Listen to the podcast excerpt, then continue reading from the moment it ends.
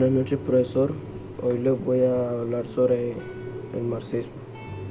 El marxismo es un método de análisis socioeconómico de la realidad que considera las relaciones de clase y el conflicto social utilizando una intercepción materialista del desarrollo histórico y adopta una visión dialéctica de la transformación social compuesto principalmente por el pensamiento desarrollado en la obra de Karl Marx, filósofo, sociólogo, economista y periodista revolucionario alemán de origen judío, quien contribuyó en la sociología, la economía y el derecho y la historia, así como también la serie de pensadores que complementan e interpretan este método, modelo.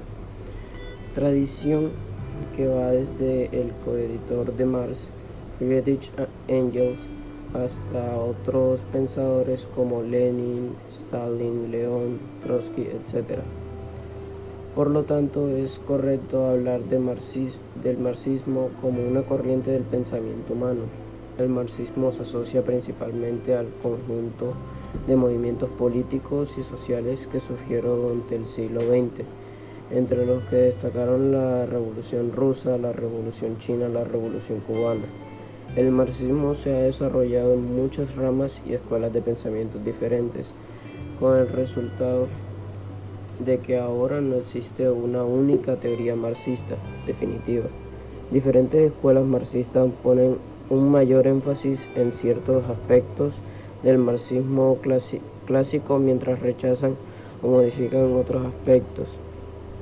Muchas escuelas de pensamiento han tratado de combinar conceptos marxistas y conceptos no marxistas, lo que ha llevado a conclusiones contradictorias. Se ha argumentado que existe un movimiento un movimiento un movimiento mientras hacían las conclusiones contradictorias. Reconocimiento de que el materialismo histórico y el materialismo dialéctico sigue siendo el aspecto fundamental de todas las escuelas del pensamiento, marxista. Esta opinión es rechazada por algunos post-marxistas como Ernesto Laclau y Chantal Mouffe, quien afirma que la historia no solo está determinada por modos de producción, pero también por conciencia y voluntad. Varias corrientes también se han desarrollado en el marxismo académico a menudo bajo la influencia de todos puntos de vista. Marxismo estructuralista, marxismo histórico, marxismo fenomenológico, marxismo analógico y marxismo humanista, etc. El legado de Marx se ha disputado entre numerosas tendencias, las cuales incluyen el leninismo y el marxismo-leninismo, el troquiquismo, el maoísmo, etc. El marxismo ha tenido un profundo impacto en la academia global y ha influido en muchos campos como la arqueología y antropología, estudios de ciencias, ciencias políticas, teatro, historia, sociología, historia y teoría de arte, etc. El marxismo es una doctrina y teoría social, filosófica, económica y política ideada por Karl Marx y sus seguidores lo cual se encuentra sólidamente unida a los ideológicos y movimientos políticos, el socialismo y el consumismo, como reacción frente al idealismo de los socialistas utópicos y los anarquistas, Karl Marx y Friedrich Engels iniciaron durante la década de 1840 una renovación de la ideología socialista que el tiempo llegaría a influir poderosamente en el desarrollo del movimiento obrero e incluso en el conjunto de pensamientos occidental. El marxismo, también llamado como socialismo científico, se fundamentaba sobre un profundo análisis económico de la sociedad capitalista por medio del materialismo desarrollo de las formas de organización social como consecuencia de las existencias de contradicciones en modos de producción infraestructura económica explicada en la división de la sociedad en función de la propiedad de los médicos en propiedad de los medios de producción y de la fuerza de trabajo por parte de una clase al capitalista proletariado. Esta ideología establecía que la clase obrera desempeña en los estados un papel tan importante como trascendente y que la lucha de clases favorecía el desarrollo de los medios de comunicación y, el, eh, y la evolución de la sociedad hacia el fin de las contradicciones y de la explotación del hombre. Por el hombre, el comunismo, los pensamientos de Marx lograron que la clase trabajadora de las fábricas ejerciera presión en las sociedades industriales de Gran Bretaña y Alemania y posteriormente en otros países. El primer trabajo emprendido para resolver las dudas que me azotaban fue una revisión crítica de la filosofía helénica de, derecho. Trabajo, cuya introducción y apareció en 1844 en, en los anales franco-alemanes que publicaban en París.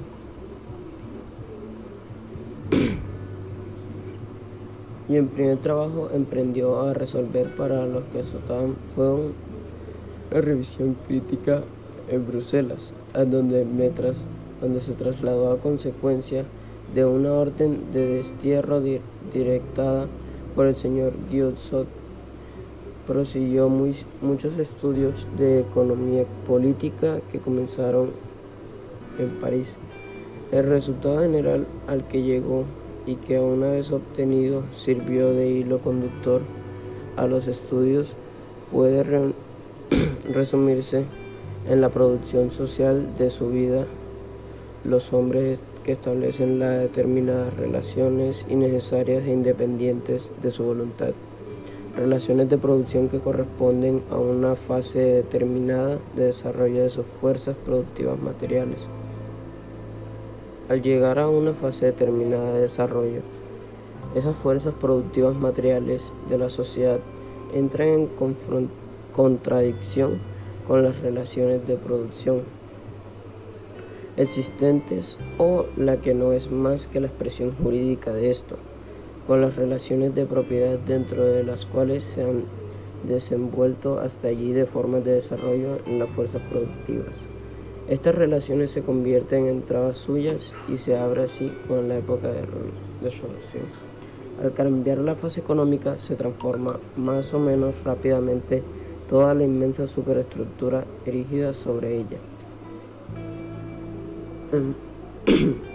Cuando se estudian esas transformaciones hay que distinguir siempre entre los cambios materiales ocurridos en las condiciones económicas de producción y que pueden apreciarse con la exactitud propia de las ciencias naturales, y las jurídicas, políticas, religiosas, artísticas o, filosóficas.